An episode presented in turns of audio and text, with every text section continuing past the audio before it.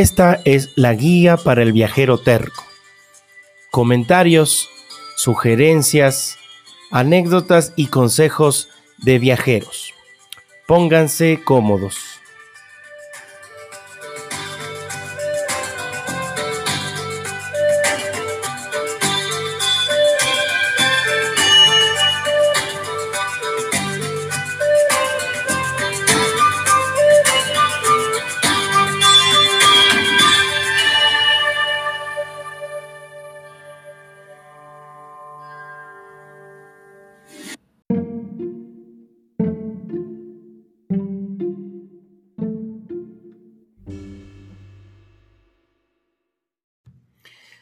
Hola, hola, viajeros tercos, viajeros por el mundo, ¿cómo les va? Vamos a tener acá otro episodio más de viajes. Ahora nos vamos a ir a Bolivia. Vamos a estar otra vez por Latinoamérica. Hace algunos días viajábamos por el Perú. Ahora vamos a estar viajando por Bolivia. Vamos a repetir el desierto de Uyuni. Esta vez de la mano de Eleonora Trapletti. Vamos a ver si estoy, eh, si estoy pronunciando bien el apellido. A ella la encuentran en Instagram como l.trap. L.trap, ahí la encuentran en Instagram. Ella es, me imagino que ya se dieron cuenta o más o menos ya imaginan, ella es italiana, nos está hablando desde Italia, Eleonora Trapletti. No se olviden que a mí también me pueden encontrar en Instagram como jc.voyage. Ahí pueden ver mis fotos, pueden ver eh, todos los viajes que he tenido la suerte de hacer y cualquier comentario, cualquier pregunta me la pueden dejar para los viajeros. Obviamente Leonora nos va a hablar en italiano y en español va a estar muy divertido todo esto, así es que les invito a que se queden, nos escuchen hasta el final en este viaje por Bolivia. ¿Cómo estás, Eleonora? ¿Cómo te va? Ciao a tutti, grazie mille per l'invito e mille a te questa bellissima intervista. Eh, sto bene, grazie, e io vi parlo appunto dall'Italia. Ay, qué lindo. ¿En qué parte de Italia estás? Allora, io vivo in Bergamo, quindi è una città che è vicino a Milano, magari alcuni dei tuoi ascoltatori conoscono di più. È una città molto bella e nel nord d'Italia. Sí, sí, algo conocemos de Bergamo. ¿Qué haces ahí? ¿Qué, ¿Cuál es tu actividad en el momento ahora en Bergamo?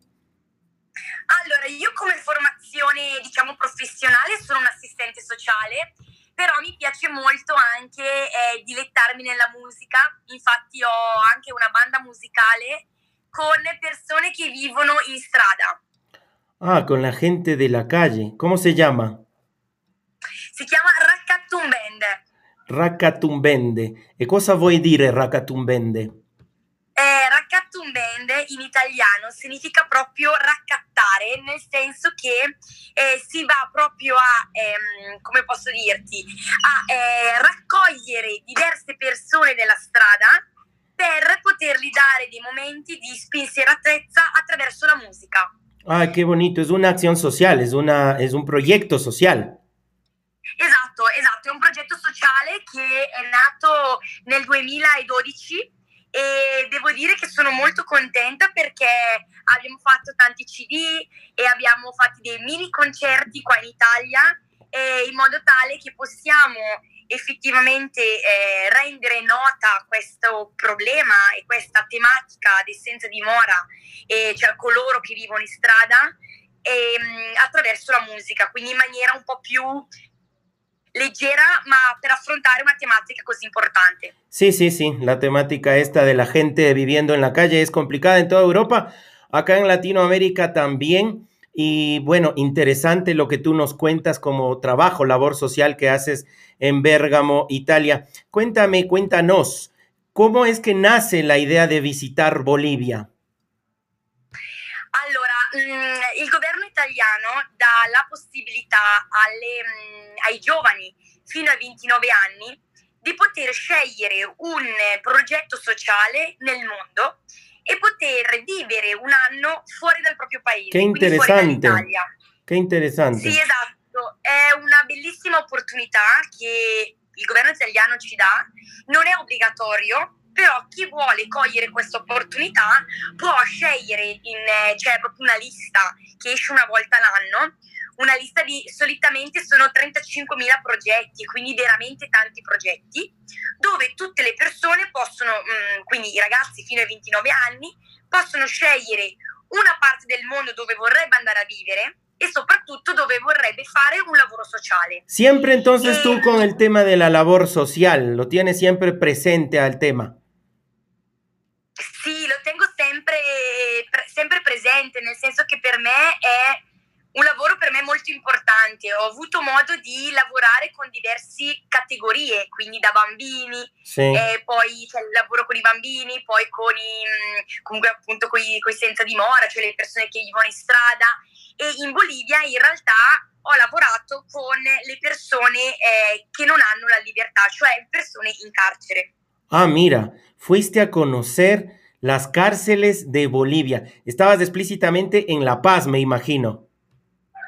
Esattamente, io stavo in La Paz, quindi la capitale più alta del mondo, sì. e devo dire che mh, è stata un'esperienza bellissima a livello culturale, ma a livello soprattutto professionale, perché ho potuto conoscere una realtà diversa e che mi ha fatto crescere e, mh, e conoscere appunto tante cose eh, che prima non avrei avuto modo ecco, di vivere. Sí, no, una suerte, bueno, una suerte entre comillas, ir a conocer la cárcel en otro país, pero poder viajar y ver otras realidades.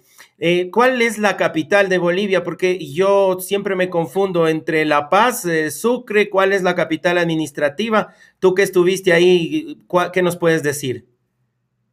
Claro, eh, antes era, prima era più eh, effettivamente la Sucre, Sucre era la capitale eh, do, dove effettivamente c'erano molti più eh, la parte amministrativa, la parte politica, mentre adesso la Paz è considerata in toto eh, proprio il, la capitale ecco, principale.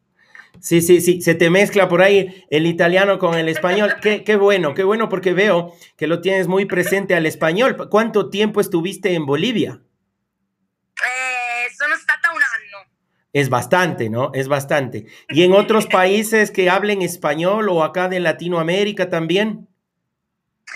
Allora, ho avuto modo di, di visitare il Sud America, Argentina, Cile, in Perù sono stata, eh, però prima di andare in Bolivia ho vissuto un anno in Madrid, in Spagna. Claro, por eso lo tienes tan presente al español. No hay problema, te cuento que nos escuchan de muchas partes del mundo, son aproximadamente 20 países ya. Y la idea también de esta guía para el viajero terco, que es así como se llama mi podcast, es conversar con toda la gente del mundo en la, en la mayor cantidad de idiomas que se pueda.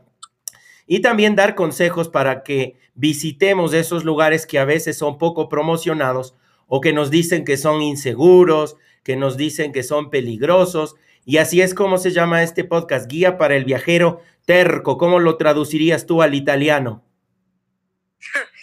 eh, sai che non terco proprio cosa significa, però diciamo sono i per coloro che vogliono viaggiare sì. e i consigli migliori, credo, dalle persone che già hanno viaggiato. Quindi sì. credo che sia un, diciamo, un podcast molto interessante perché spesso si, legge, si legge in internet tantissime cose claro. e magari mh, mm, che non sono vere, mentre ascoltare effettivamente una persona che è stata in quel posto penso che sia la strategia migliore ecco, per un viaggiatore prima di partire. Así es, así es. Terco quiere decir cabeza dura. Una persona ah. que hace, te, te dicen, por ejemplo, Eleonora, no vayas a Bolivia porque es peligroso. Y tú, de todas maneras, fuiste a Bolivia. ¿Cómo se dice eso en italiano? Terco. Ah, terco significa quindi testa dura. Testa dura. la guía para la persona testa dura. Bueno, vamos directamente hasta Bolivia entonces. ¿Qué tal La Paz? En efecto, ¿es peligrosa o es más segura de lo que tú te imaginabas? Eh, sinceramente molto sicura, nel senso che io in un anno non ho mai avuto nessun problema. ci sono, come in tutte le città del mondo, delle zone che magari non è consigliato andare soprattutto quando si è soli, però eh, una volta che eh, più o meno si cerca di individuare queste zone, soprattutto fuori proprio dal centro, che eh, magari sono un po' troppo, eh, non so, poco consigliate, una volta che si evita questo, in realtà La Paz è una città molto sicura. Qué lindo. Y dime, para un turista, tú fuiste y viviste un año, claro, pero para un turista que tiene el tiempo contado, ¿cuántos días recomiendas como mínimo quedarse en La Paz?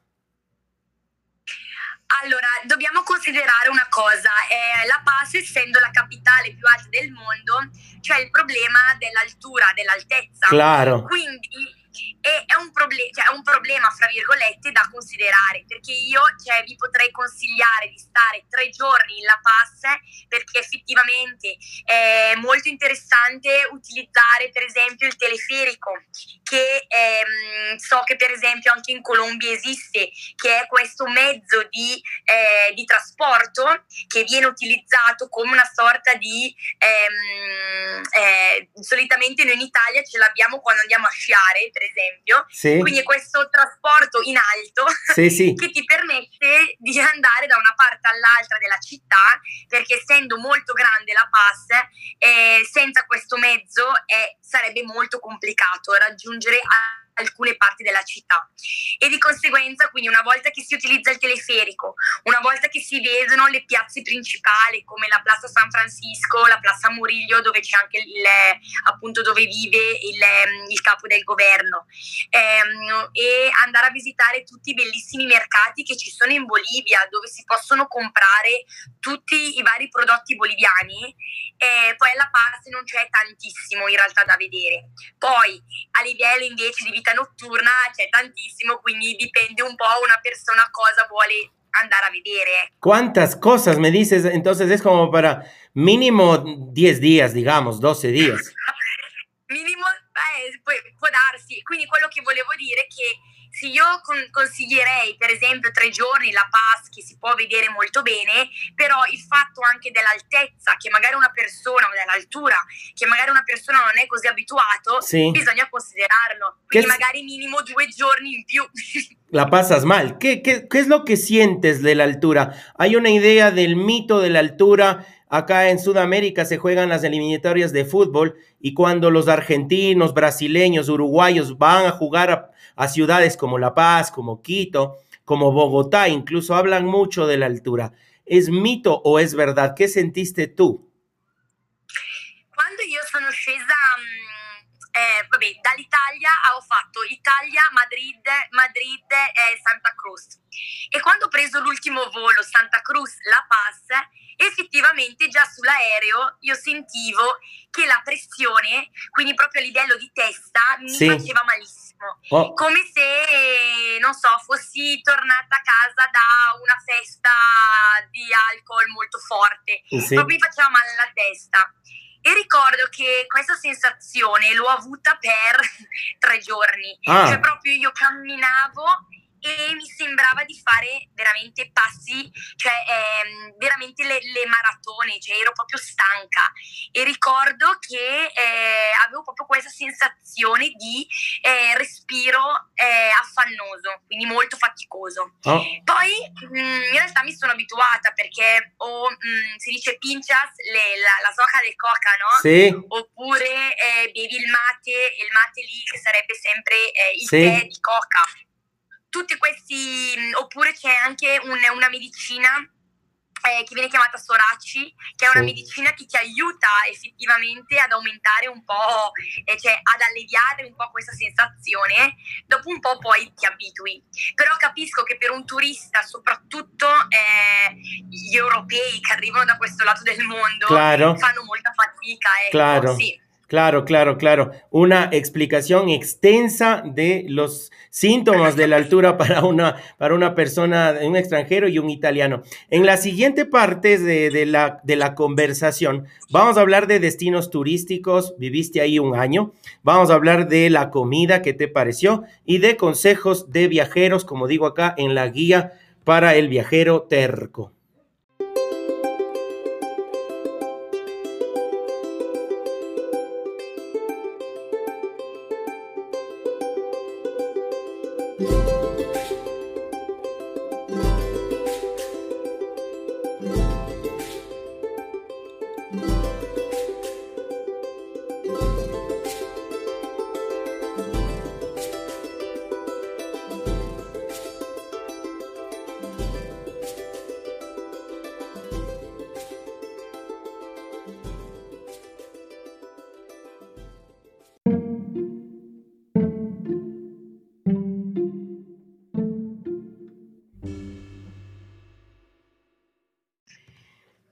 Regresamos a Bolivia de la mano de Eleonora Trapletti. ¿Te gusta que te digan L? Sí, me gusta mucho, gracias. Sí, sí, mejor L porque la pueden encontrar en Instagram como L, como la letra, pero la tienen que escribir E, L, E, trap. Y ahí van a ver sus fotos alrededor de todo el mundo y también de este año que ella vivió en Bolivia. Imagínense irse hasta otro país, vivir un año y además hacer algún eh, trabajo social. Eso es lo que hizo L, a quien la podemos ver acá en Zoom con un saco muy, muy bonito, muy eh, indígena, se puede decir. ¿Dónde lo compraste, L?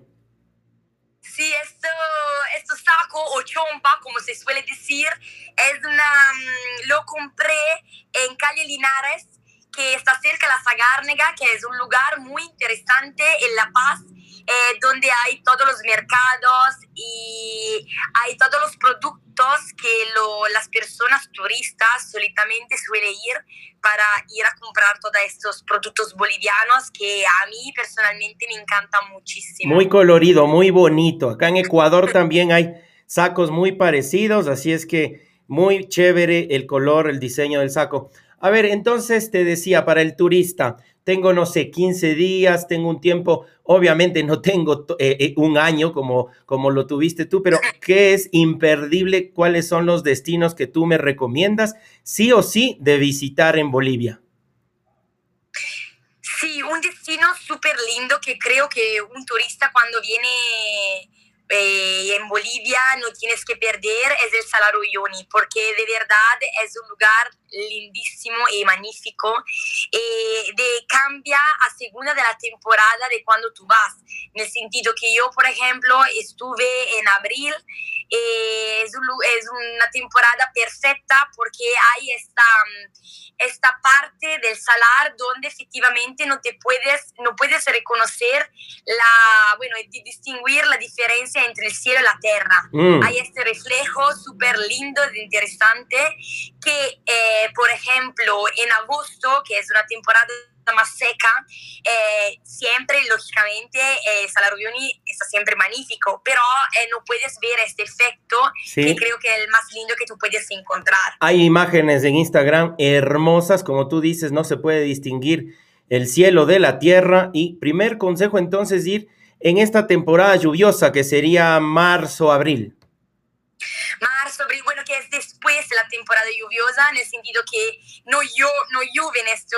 no, no llueve en, este, en esta temporada, pero eh, está después, entonces ah. tú puedes ver este efecto. Ok. Eh, sí, es muy interesante. Y también una otra cosa es que mm, hay muchas, em, bueno, agencias de turistas, sí. porque efectivamente ir sola en el Salario Uni está muy complicado, en el sentido que tú tienes que tener como un coche muy grande, claro. una jeep, porque eh, también ellos, claro, conocen, sabes, muy em, orientarse, ¿no? En el, ¿Cómo se orientan? Esa es una pregunta, ¿tú sabes? No, en verdad no sé, porque está todo blanco. Claro. no sé, ¿verdad? Ellos cómo pueden. ¿Cómo no se pierden? De verdad, esto es una pregunta muy interesante que pero no te puedo contestar en el sentido que yo veo que, bueno, cuando estuve allá, eh, veía que todos los coches iban siempre en la misma dirección y que ellos, claro, lo hacen todos los días y sabes dónde ir. Claro. Y creo que tienen como, no sé, eh, algunos puntos de referimiento claro. que, claro, que los turistas no pueden reconocer, pero ellos sí, para seguir la ruta. Lo están haciendo todo, todo el tiempo, claro, debe ser eso, ¿no? Siguen algún patrón, como tú dices, algo que ellos distinguen, pero es una pregunta que a mí también me hacían y sinceramente yo tampoco sabría contestarla. Dime, L, ¿cómo, cómo recomiendas ir? Compro por anticipado el tour, llego a Uyuni y lo compro ahí. Me acabas de decir que ir solo por su cuenta no se puede porque necesitas un auto grande 4x4. ¿Cómo es? Sí, yo recomendaría de, comprarlo allá, en el sentido que cuando se va eh, en, el, em, Uyuni, que, eh, eh, la ciudad, allá hay muchísimas agencias de turistas y ustedes pueden contratar eh, con las personas que están allá, siempre en el, en el, en el lugar. ¿Te acuerdas del precio? Porque no se sabe. ¿Te acuerdas del precio? Más o menos tienes una relación. Tú estuviste en el año 2019. Bueno, si no te acuerdas no hay problema, pero para tener una idea de cuánto cuesta y cuántos días son. Yo me acuerdo que compré un paquete de cuatro días y era 700 bolivianos. Bueno, 700 bolivianos sería en euro, Sí. un boliviano, eh, un, eh, 8 bolivianos sería un euro. Sí, sí, sí. Entonces, 90 dólares, cerca de... No, no llega a ser 100 dólares. Suena barato si me dices que son cuatro días. sí, sí, sí, son no- 90, 100 dólares máximo que ustedes pueden, eh, bueno, pueden comprar para cuatro días. En estos cuatro días hay la guía que te lleva con el coche, eh, se puede visitar muchísimos lugares en el Salar, en el sentido que hay un lugar súper lindo donde es la primera etapa que se hace, bueno, todos los hacen, con todas las banderas del mundo y después se, se va siempre adelante y se llega a un hotel, eh, hotel, hostal, bueno, de sal, que hay todo el sal dentro, es muy ¡Guau! interesante, sí, donde se puede comer. Y eh, el día siguiente eh, se, se continúa la ruta, el tour, eh, de verdad es muy, muy lindo, eh, se puede ver la laguna colorada, que solitamente es un color rojo, eh, después hay un- la, la laguna verde, la laguna negra, hay muchas lagunas que están dentro del sitio eh, de, mm, bueno, protegido da- del gobierno boliviano. Todas estas fotos de las que nos cuentas, que ya me están dando ganas de ir a ver tu, tu Instagram, están en tu Instagram, ¿no es cierto?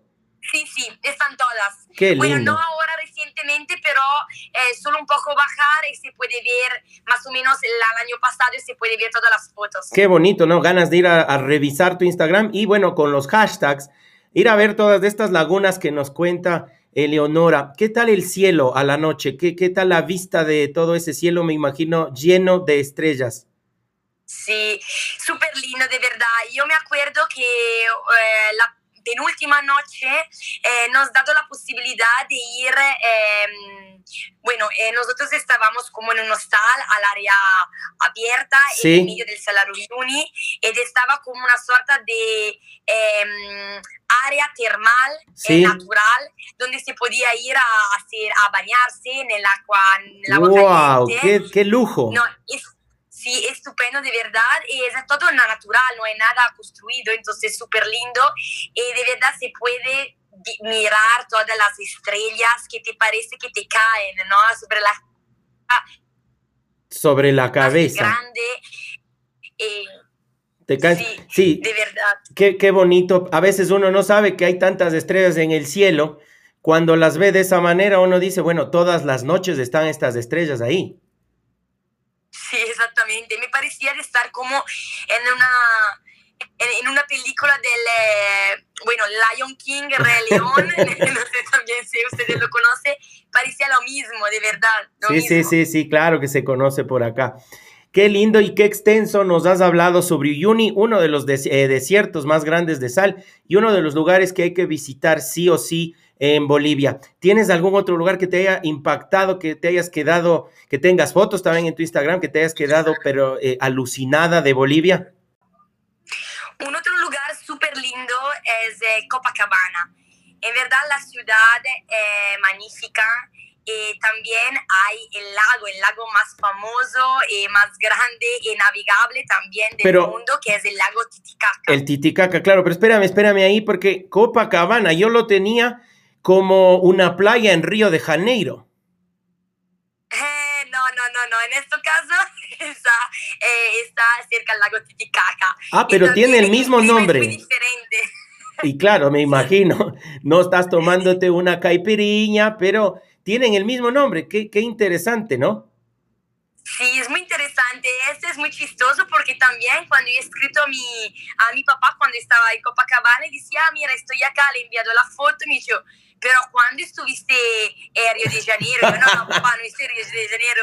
Estoy, en, eh, bueno, en, eh, en Bolivia todavía, no, no, no he viajado en otro lado. Claro. Entonces es súper, súper chistoso. sí. Claro, claro, llama la atención el nombre, porque para bien o para mal, lo más conocido de Copacabana es la famosa playa de Río de Janeiro, en donde la gente juega a la pelota, etcétera, etcétera. Pero bueno, estamos aprendiendo y conociendo que en Bolivia hay un Copacabana y que está a orillas, me decías, del Titicaca. Exactamente, está cerca um, al Titicaca y hay también dos eh, islas, la isla del Sol y la isla de la Luna. Y la isla del Sol todavía está dividida en la parte sur y la parte norte.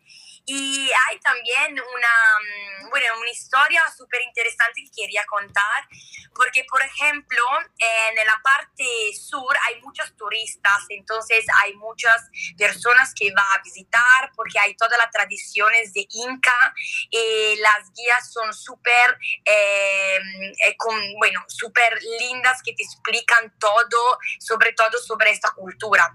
Pero también hay un otro lado que yo no conocía, que pero un, eh, un mi amigo eh, me conté y con él fui en esta parte, que pero para mala suerte eh, todos los turistas no pueden ir, ah. porque pasó algo, sí, pasó algo hace mucho tiempo, ¿no? Ahora, que es como que algo en el sentido político, ¿no?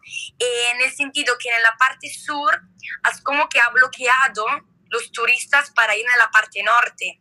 Entonces, ¿qué pasa? En la parte norte, ahora cuando, bueno, alguien o cuando, no sé, si se moverá algo, eh, se ve como todas las casas típicas de Bolivia, también hay todos los animalitos en la calle, pero para mala suerte ahora todo está cerrado.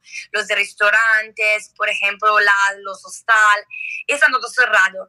Pero la cosa, mm, bueno, que a mí me daba pena cuando estaba allá, que en verdad es un lugar súper lindo, eh, con una naturaleza espléndida, de verdad, y eh, he tenido la posibilidad de conocer a esta gente que vivía allá de manera muy pura, ¿no? Eh, muy, muy interesante de verdad. Dividida la isla.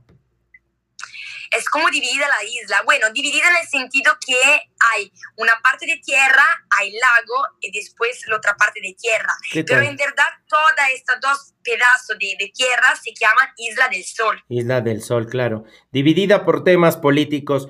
Qué pena porque la política en realidad nos debería unir y no separar, pero tuviste la suerte de conocer ambos lados. Sí, exactamente. Una suerte que, que verdad me, a mí esta posibilidad. Y también hay una otra cosa que mm, esta parte norte de, mm, bueno, de la Isla del Sol es súper eh, famosa también porque yo lo he visto en un documental, porque bajo de esta área del lago Titicaca hay una ciudad submarina, una ciudad que hace mucho ha sido como eh, cubierta del lago y todo bajo se puede ver efectivamente, bueno, un poquito de, hay también una iglesia muy pequeña, bueno, ahora claramente un poco destruida, pero se puede ver claramente que hay todo una ciudad submarina. Wow, ¿Qué entonces valía la pena ir hasta allá. Sí, sí, todo, todo.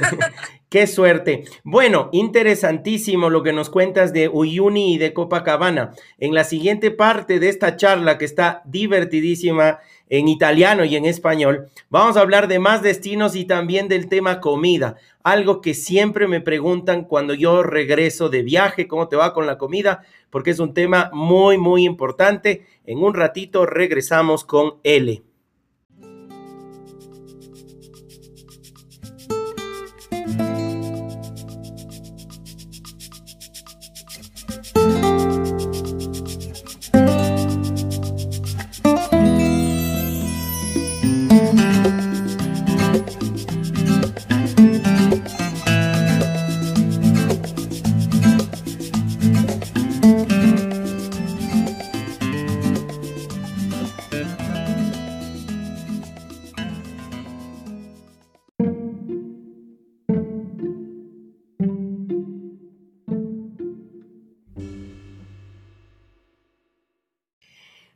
Regresamos para seguir conversando acá con L.trap. Así la encuentran en Instagram. Eleonora, estás en Bérgamo, me decías. ¿Qué tal el clima por allá ahora? Sí, el clima por acá ahora está frío porque estamos en invierno y también en estos días está lloviendo muchísimo. Es al norte de Italia, entonces sí, me imagino que debe hacer un frío. ¿Cae nieve por ahí o no cae mucho? nieve, sí. Bueno, en la mi ciudad no, pero cerquita las montañas sí, muchísima. ¿Qué se come de rico en Bérgamo? ¿Qué platillo nos puedes recomendar algún día que tengamos la oportunidad de ir por ahí? Claro.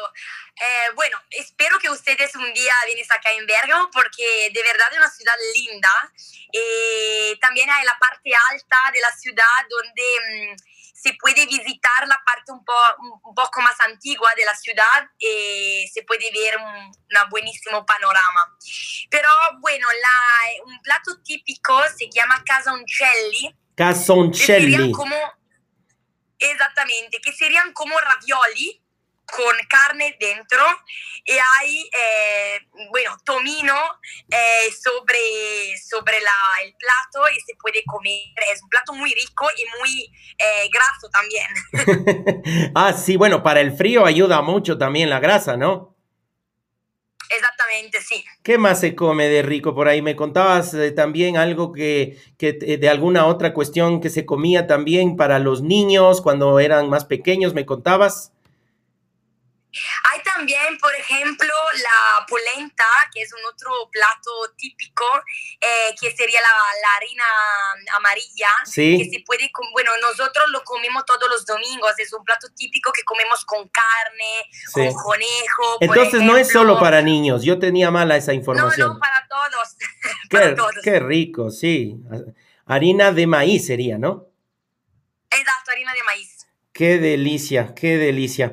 Bueno, volvamos a Bolivia, volvamos a ese viaje que hiciste tú, nos habías contado tus destinos. ¿Qué otros lugares tenemos que conocer en esta Bolivia en realidad tan poco conocida? ¿Qué más nos recomiendas?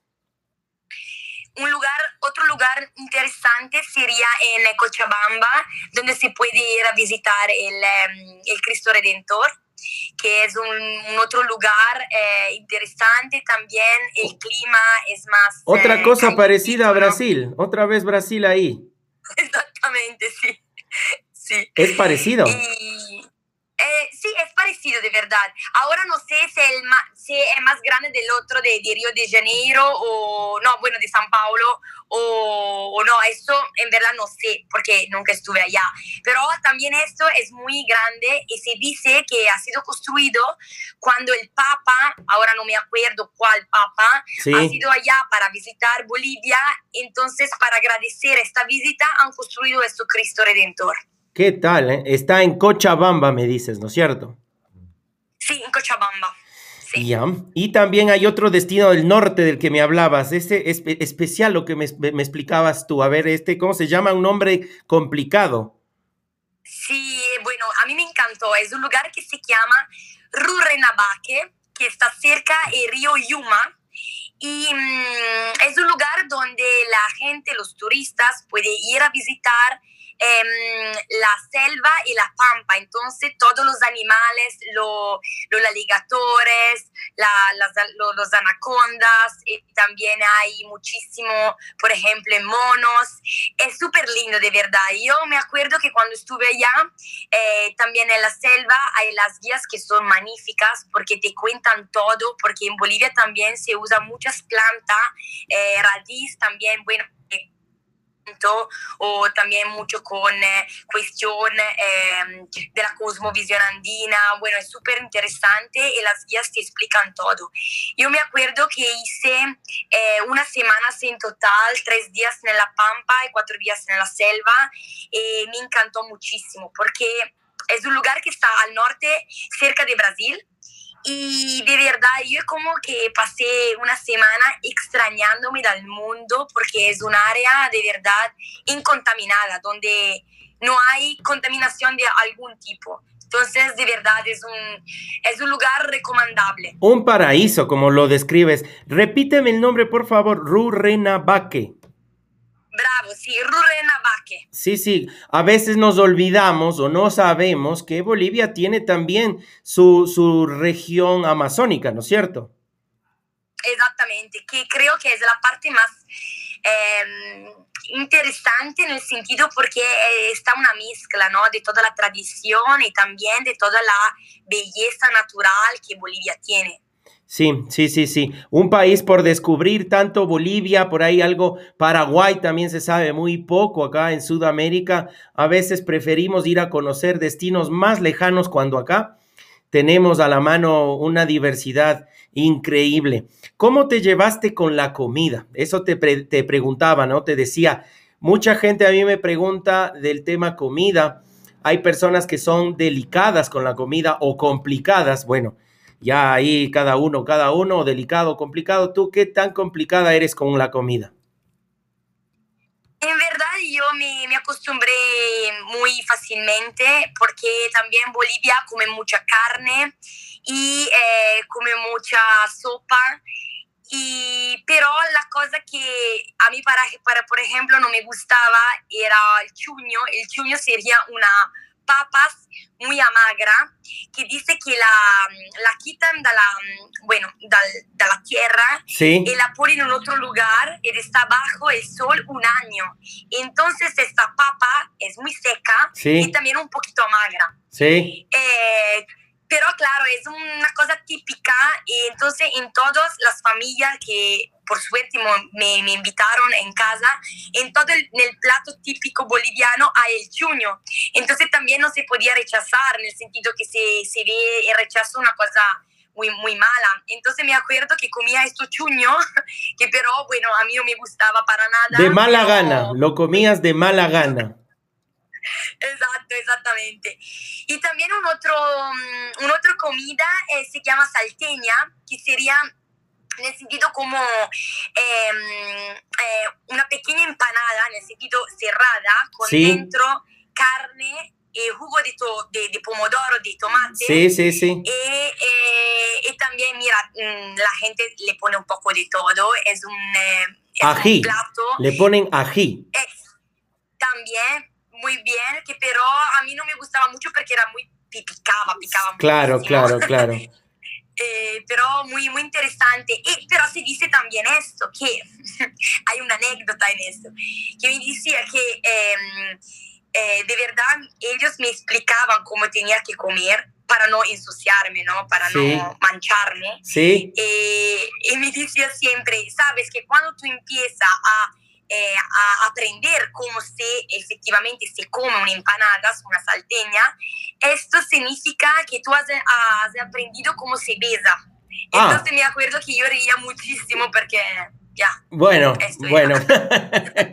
Los que quieran saber si eh, Leonora se manchó o no se manchó cuando comió la salteña, le pueden escribir a su Instagram, la encuentran como l.trap como Trap de Trapleti, porque ese es su apellido, y ahí le preguntan cómo le fue con la salteña. En la última parte de esta charla, que es divertidísima, vamos a hablar por ahí de alguna otra cosa más que comió L y también de los consejos, obviamente consejos para viajeros tercos y de la gente de Bolivia. Ya regresamos.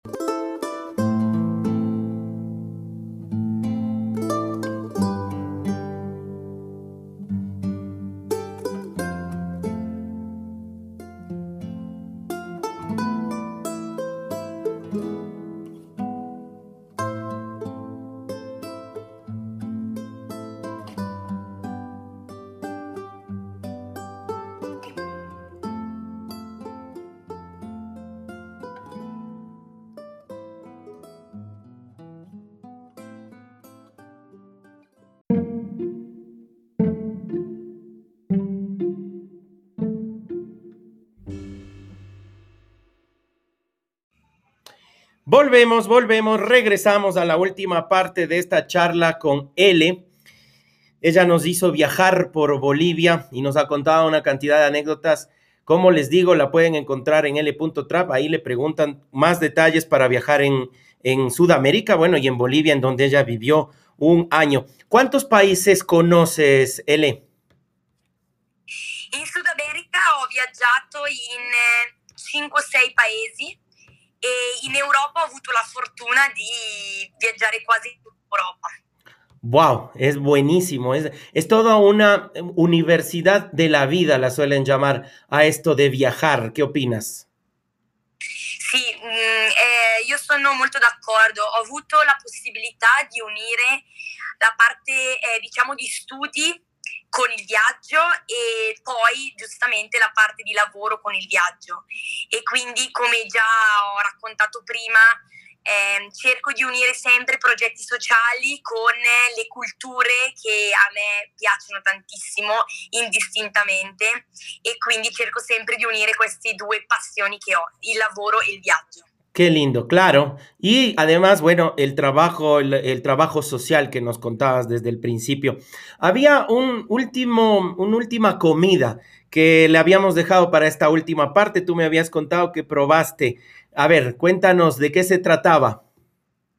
Sì, ho mangiato anche la eh, carne di, di lama e in realtà non lo sapevo, nel senso che mm, stavo facendo un viaggio appunto in Bolivia e mi hanno mm, offerto questa carne un po' dura in realtà però molto buona. Solo dopo mi hanno detto che appunto era la carne di lama e devo dire che l'ho apprezzata, cioè mi è, mi è piaciuta, ecco. Sí, sí, sí, bien lo que, que, tú aclaras, ¿no? Normalmente en estos destinos, cuando te ofrecen algún tipo de carne exótica, digamos, te lo aclaran solo después, no te avisan antes lo que vas a comer.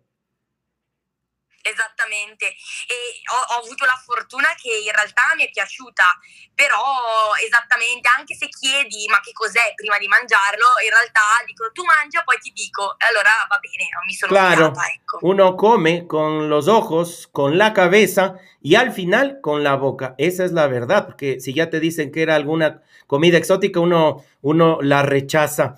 Vamos a la parte de los consejos. Tú has viajado sola, has ido a lugares que te habían dicho de no ir sola, cabeza dura, testa dura, como, como hablábamos aquí en el podcast. Eh, ¿Qué pasó cuando fuiste? ¿Te diste cuenta que la vida, que los destinos no eran tan difíciles, tan peligrosos como te habían dicho?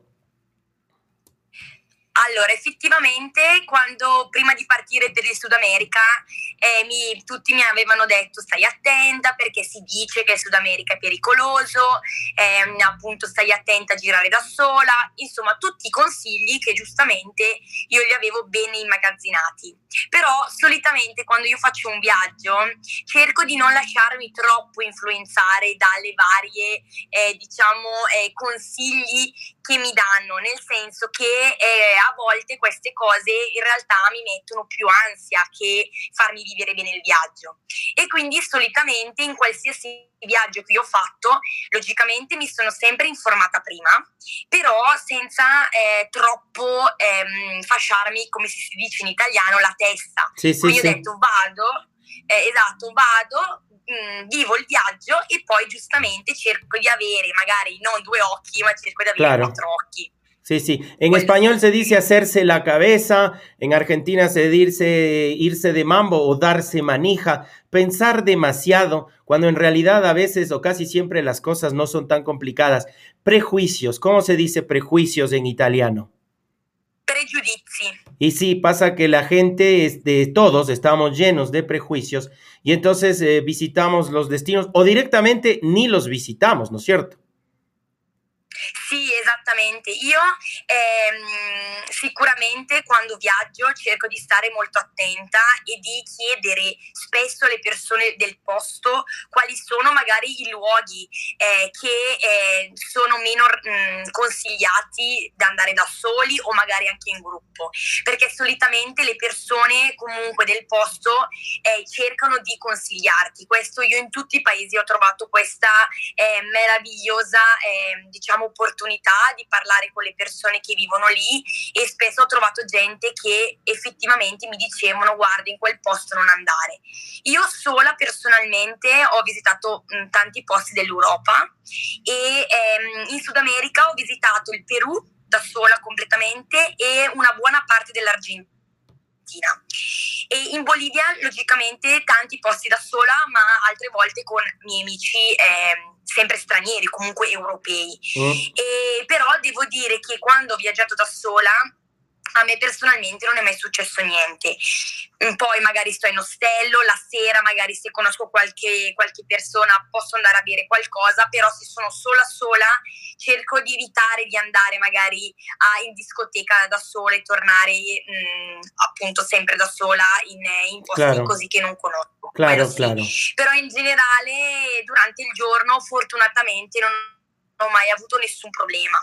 Nos estás abriendo la cabeza no solamente a hombres, sino sobre todo a mujeres, en el sentido este de que se puede viajar solo. Claro, claro, eh, siempre guardando el sentido común, mirando como lo haría uno en cualquier parte, teniendo cuidado como lo haría en cualquier parte, pero el viaje se lo puede hacer tranquilamente solo o sola. Eh, bueno, no sé si tranquilamente, pero teniendo los cuidados del caso. La gente en Bolivia, ¿cómo te pareció? La gente en Sudamérica, porque tú estuviste en varios países. ¿Qué opinas de la gente de Sudamérica? Verità ho una buonissima opinione, poi è logico, è tutto il mondo come si dice paese, nel senso che persone magari malvagie ce ne sono in Italia, quindi della mia stessa cultura, ma come in tutte le parti del mondo. Ho avuto in realtà la fortuna di conoscere e di incontrare lungo il mio cammino persone che non mi hanno mai fatto del male o che hanno voluto, come si dice, ingannarmi. Quello sono stata molto contenta.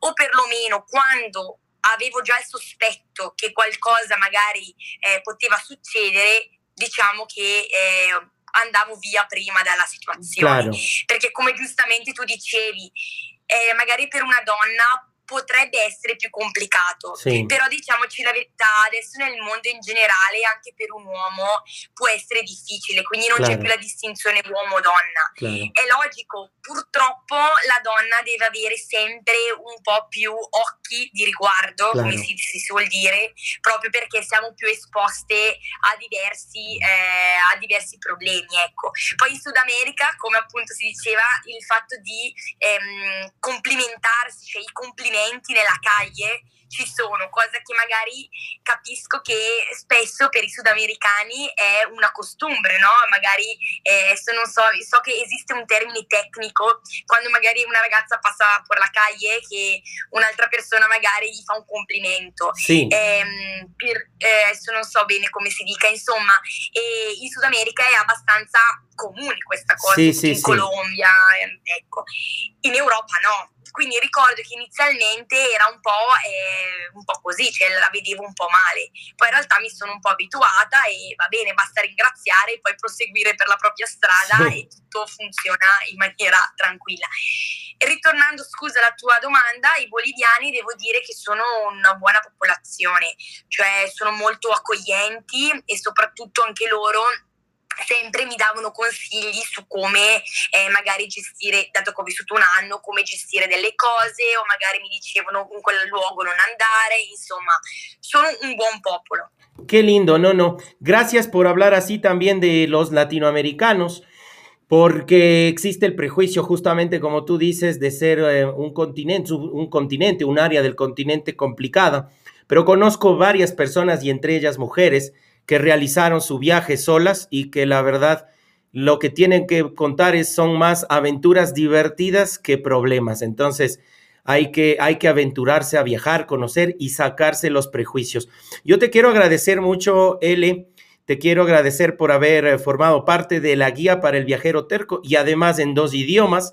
Muy divertido. Nos diste un montón de consejos súper eh, útiles. Te voy a mandar un abrazo desde aquí hasta Bérgamo. Grazie mille a te per l'intervista e per la possibilità di avermi dato per poter parlare della Bolivia e in generale della, di tutta la cultura del Sud America che io adoro. E quindi io sempre il mio consiglio è quello di viaggiare e di non avere nessunissima paura, che come hai detto tu prima il viaggio è l'università della vita. Así es, así Grazie es. mille. Gracias a ti, espero se haya podido entender para los que hablan español, para los que hablan italiano y nos volveremos a ver en otro viaje a algún otro destino. Hasta la próxima. Chao, chao, L. Chao, grazie mille.